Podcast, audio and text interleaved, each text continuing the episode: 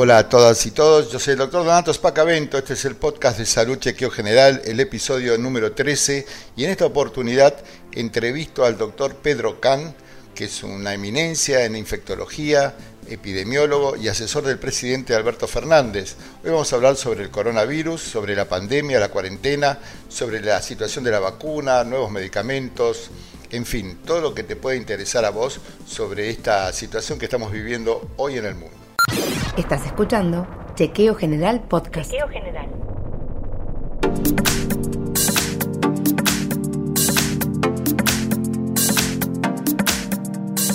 lo conozco mucho, sé todo lo que hace por la salud, lo que hizo por la salud, y se llama Pedro Can, es asesor en este momento del presidente y es un hombre que sabe mucho sobre el coronavirus, sobre infectología, la medicina y la vida en general. Así que lo voy a saludar. Pedro Can, ¿cómo te va?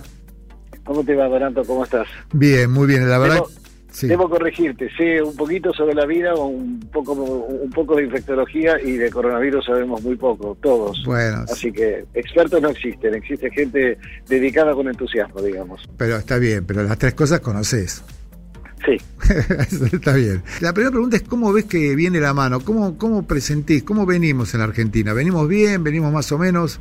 ¿Cómo, cómo, cómo, cómo para quienes podemos mirar a la Argentina un poquito más allá de, digamos, de la General Paz y del primer y segundo cordón del conurbano, este, sin duda, sin duda que venimos bien, porque vos fíjate que si vos tomás simplemente el reporte del día de ayer, tenés una cantidad de provincias este, que realmente, eh, digamos, te voy a decir exactamente, 16 provincias reportaron cero casos, dos provincias reportaron una y una provincia reportó dos. O sea que prácticamente tenés 17, 18, 19 provincias que están en, entre, entre cero casos y apenas un poquito, un poquito de un par de provincias con uno con dos casos.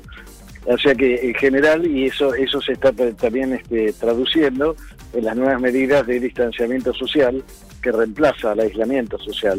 ya no es obligatorio quedarse en casa en esos lugares y entonces vos tenés provincias donde tenés reuniones hasta 10 personas, tenés algunas provincias que tienen hasta los shoppings abiertos, todo con restricciones y todo de acuerdo a la nueva normalidad, naturalmente, ¿no?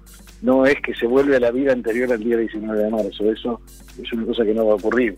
Pero con todas las medidas del caso, con el aislamiento, el distanciamiento social del metro y medio, dos metros, con el uso del tapabocas, con el lavado frecuente de manos, hay una cantidad de actividades que se están que se están recomponiendo, gimnasios que se están preparando para recibir al 50% de su aforo habitual, actividades actividades culturales recreativas también con un aforo reducido este, están están empezando a programarse, de modo que eh, en ese sentido está bien. Ahora, tenemos evidentemente un par de focos a donde la circunstancia está más complicada. Uno es la provincia del Chaco, y otro indudablemente es el área metropolitana de Buenos Aires. Claro.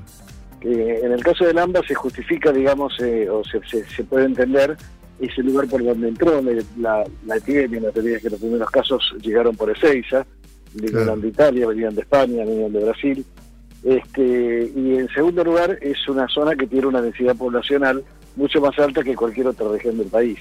Así que eso eso explica en, en una buena medida por qué estamos en dificultades en este Las autoridades de Sao Paulo, la ciudad más grande de Brasil, empezaron a relajar las medidas de confinamiento, algo que ha sorprendido al país, epicentro de la pandemia en América Latina y tercero en la lista mundial de muertes por coronavirus. Muchos creen que la realidad podría ser mucho peor, una teoría que está ganando terreno después de que el Ministerio de Salud eliminara datos clave de un sitio web oficial antes de volver a cargar la página con un nuevo diseño y solo una fracción de los números iniciales. Estás escuchando Chequeo General Podcast. Chequeo General.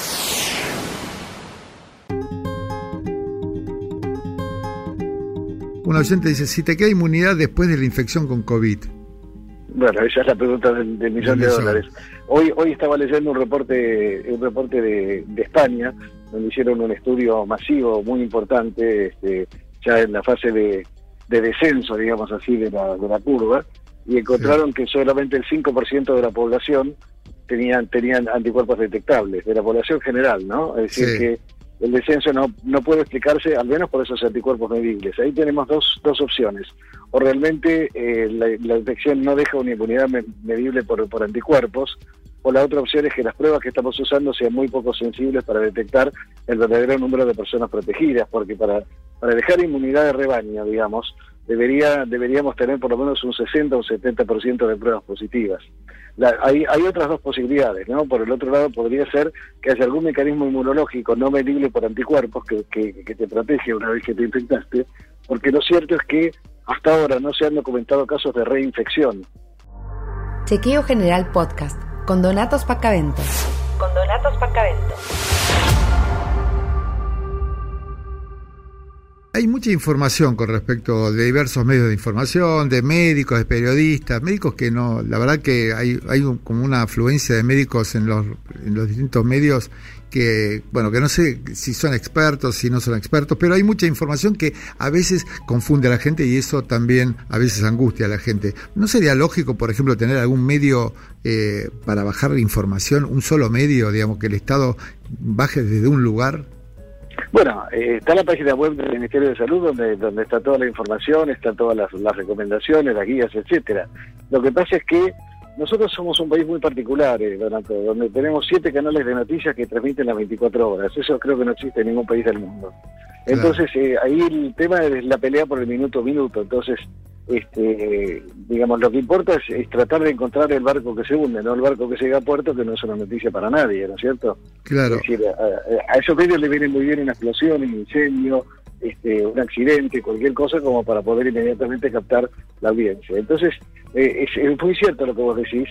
Eh, de, digamos, de repente se, se desató un, un este, veloz reclutamiento de coronavirólogos que aparecen en, aparecen, aparecen en los medios. Además, los medios que no distinguen porque te presentan como científico, experto, epidemiólogo, infectólogo, e, eminencia, profesor, cuando en realidad por ahí, este, digamos, muy, muy, muy pocos de los que hablan por televisión merecen, merecen esos adjetivos calificativos.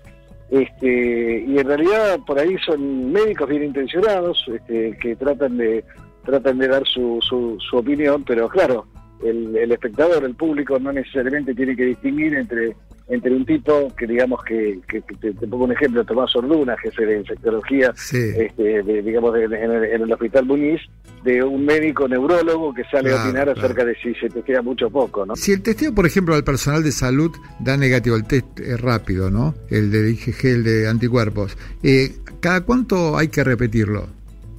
Bueno, e, e, ese, ese, es todo un tema que para, para debatir, porque en realidad es probable que el test de IgG sea un test, eh, digamos, que tenga una, una baja sensibilidad.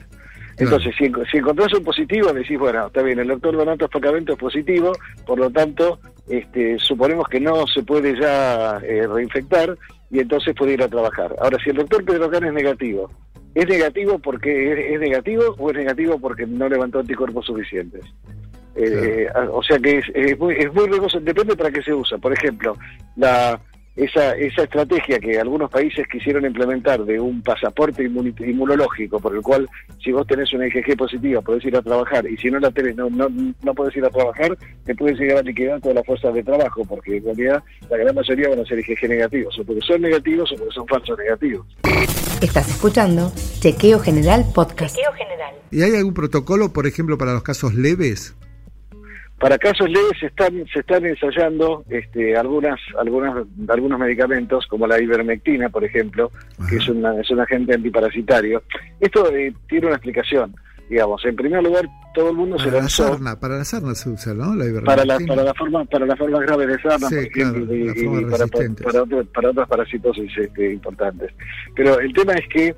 Eh, ¿Por qué se usa, por qué se, se ensayó la, ivermectina? Primero porque tenía, evidentemente, eh, digamos, in vitro tenía algún nivel de, actividad contra los, contra el SARS, eh, el SARS-1, digamos, el que es, una, es un primo del, coronavirus eh, actual que estuvo estuvo dando epidemia en el año 2002 aproximadamente, pero mucho más reducida. Pero además porque como es lógico, cuando vos usás una droga que ya está en el mercado, vos ya conocés los eventos adversos, ya sabés con qué te puedes encontrar. Cuando empezás con una droga nueva, tenés que empezar desde cero demostrando primero que no es tóxica, ¿no? Claro, la fase, preclínica, la fase preclínica estaría resuelta ya. La fase, la, fase preclínica y, e inclusive... La 1 de la clínica. La, fase 1 y la fase 2 que tienen que ver con la seguridad. ¿no? Claro, Así que... Te quería preguntar si no, no, ves vos también lo, que es una buena oportunidad dentro de un tiempo, o empezar a pensar eh, empezar a pensar eh, el sistema de salud argentino, ¿no? Si, si no sería un buen, es una buena oportunidad esta crisis de alguna forma de empezar a, Hola. Hola, sí, de, de empezar a repensar el sistema de salud argentino que está tan fragmentado. Por supuesto, es decir, creo que no es solo una oportunidad para empezar a repensar el sistema de salud argentino, sino además para empezar a, repensar el rol del Estado en general, ¿no? Es decir, eh, no no he visto ninguna voz que se levantara ahora diciendo deje que el mercado intervenga para, para atender esta esta pandemia, ¿no? Sino que en general, eh, por el contrario, el Estado está subsidiando no solamente a una buena parte de las personas que lo necesitan, sino también a empresas que eh, contribuyendo con el ATP para, para pagar este parte de los salarios y, créditos a tasa de interés y todo lo demás, ¿no? Así que me parece que sí, el sistema de salud argentino es un sistema por definición fragmentado, tiene tiene el sistema público, nacional, provincial y municipal, tiene el sistema de la seguridad social con una cantidad importante de obras sociales, tiene aparte la obra social más grande de América Latina, que es el PAMI, tiene las, las, las, las, eh, las, coberturas sociales de las Fuerzas Armadas y de las Fuerzas de Seguridad, tiene la cobertura de, de, de las provincias, como por ejemplo Idioma en la provincia de Buenos Aires, es decir, que es un sistema que además no dialoga entre sí, a donde que, que, que, lo transforma en muy ineficiente como sistema, porque si tuviera un sistema de clearing, un sistema de intercambio, es decir, vos, sos, vos sos de idioma, yo te atiendo en mi clínica Paquete de Barrio Norte, pero pagame la prestación, eh, vos, vos, sos afiliado de un sos afiliado de una prepaga de, de, las caras que tenemos en la ciudad de Buenos Aires, eh, te querés atender en el hospital de Ituzaingó, yo te atiendo, pero después que la, que la prepaga me pague la prestación. Es decir, si, si pudiera funcionar un sistema de intercambio de información, sería todo mucho más horizontal y más sencillo, ¿no? Y más accesible y más posible, digamos. Así es.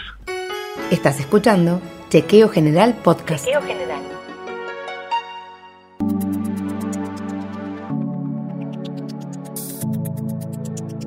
Pedro, muchísimas gracias por la, por la nota, realmente un honor, eh, fuerza, eh, tenés todo el apoyo de todo el pueblo argentino, tiene todo el grupo de, asesores y el presidente también tiene el apoyo en esta, en esta lucha, en esta, en esta lucha contra, a mí no me gusta decirle guerra, pero en esta lucha contra, contra esta pandemia, contra este virus. Y yo creo que si le damos bola a las indicaciones que dice el presidente, que estás bien asesorado, vamos a salir bien de esta situación.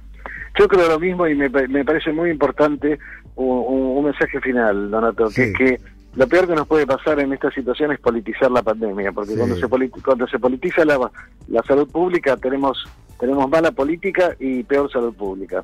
Absolutamente. Bueno, te mando un fuerte abrazo y muchísimas gracias, Pedro, por la nota. ¿eh? Otro para vos, Donato, gracias por llamar. No, al contrario, gracias a vos. Bueno, espero que te haya resultado interesante esta entrevista con el doctor Pedro Can sobre el coronavirus. Fue el podcast de salud, Chequeo General, episodio número 13. Chequeo General Podcast, con Donatos Pacaventos. Con Donatos Pacaventos.